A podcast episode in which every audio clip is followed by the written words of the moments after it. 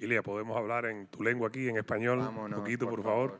Ya me tenían la cabeza perturbada. Ay, eh, ¿Qué sentiste? 25 minutos, ¿no? Fueron 25 minutos duros porque aunque diste una paliza, estuviste 25 minutos en la jaula. ¿Cómo te sentiste después de estos cinco asaltos? Pues me siento con un poco de dolores en los dedos, pero todo fue por dar. No quiero pensar ni cómo se siente el otro, que fue el que recibió todo. en algún momento, y lo dijiste aquí en inglés, pensaste que en el cuarto asalto, sobre todo sobre el final, que intentaste la, una sumisión, que el árbitro podía detener la, la pelea por lo mal que estaba M, la cara destrozada?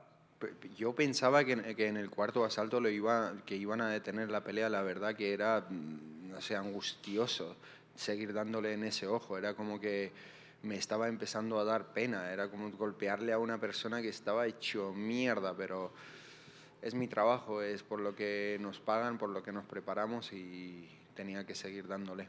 ¿Sentiste los gritos de Ilia, Ilia en la grada que se sintieron nosotros que estábamos ahí al lado del octágono? ¿Lo sentiste en algún momento o estabas tan concentrado que no, que no lo escuchabas? Claro que lo sentía. Soy una persona que disfruta de cada momento, de, de todas las energías que Dios me manda en la vida. Lo estaba escuchando y estaba agradeciéndolo al mismo tiempo porque normalmente estoy acostumbrado a salir y a que me abuchen y hoy en día la verdad que me sentí súper bien porque sentí al público apoyándome bastante y es y fue algo de lo que me siento agradecido y fue como wow. Y un mensaje ya, lo último mío, un mensaje para tus fanáticos eh, españoles, georgianos y para todos los que te siguen. Agradecerle a todo el mundo por todo el apoyo constante que me dan siempre y decirles que no hay nada más potente en esta vida que la propia mente, ¿sabes? Con tu mente puedes conseguir lo que quieras conseguir. No hay nada que no puedas superar. Si crees y tienes la fe de que eres un soldado de Dios, la vida es tuya. Y ahora un, par más en, en español. Eh, ¿Qué mensaje crees que le mandaste al resto de la división con tu desempeño contra Josh Emmett? el mensaje que les mandé a todos, que una carta de retiro pronto, de que se vayan retirando poco a poco todos, vas a ver. ¿Eso es lo que les espera? Oh, va a ser un infierno para ellos ahora aceptar la pelea conmigo y prepararse mentalmente, físicamente, todo para entrar en ese octógono conmigo. Pase lo que pase, van a tener que pasar por el infierno porque saben que se van a enfrentar a, a un tipo súper duro que viene con todo, viene a arrasar. Entonces, pasar esos momentos duros son complicados, créeme. Ya lo mencionaste en inglés, pero si puedes elaborar en español. Eh, estás dispuesto a pelear con Max Holloway, pero con una condición, ¿no? Exactamente, es como, ¿qué me da ahora mismo pelear con Max Holloway? Si estoy para pelear por el cinturón, él ya ha perdido su oportunidad tres veces, sí, fue el campeón en el pasado. Pero ahora mismo si me ofrecen pelear con él en España, ¿por qué no? Hace sentido. Pero fuera de eso, ¿qué sentido tiene pelearle a Max Holloway? Que claramente lo estamos viendo que está aceptando peleas solamente para mantenerse activo, pelear, cobrar su sueldo y disfrutar. Mm, si me lo traen en España, con mucho gusto. Podría pasar.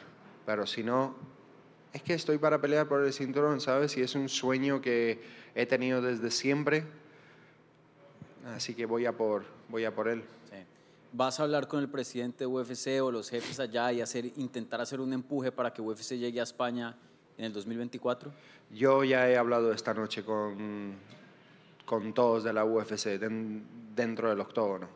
He demostrado con mi trabajo que me lo merezco. No necesito palabras de más. Yo demuestro todo dentro del octógono.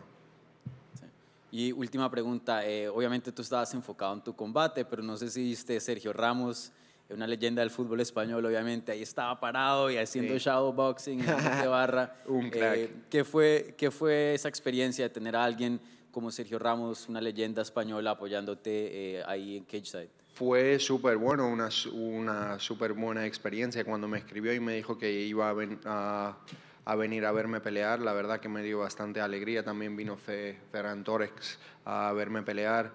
La verdad que siempre se siente bien cuando vienen paisanos a darte su apoyo y me siento súper agradecido. Sí. Oye, eh, conocemos ¿no? el estilo de Sergio Ramos en el fútbol. ¿Tú cómo crees que le iría, en MMA? A Sergio, Mm. igual de bien que en el fútbol, es una persona súper dedicada y a, los, a, la- a las personas dedicadas y con fe y con constancia le va bien en, en todos lados. Gracias, Cilia, y felicidades por la victoria. Muchas gracias. Muchas gracias chicos, que tengan una buena noche.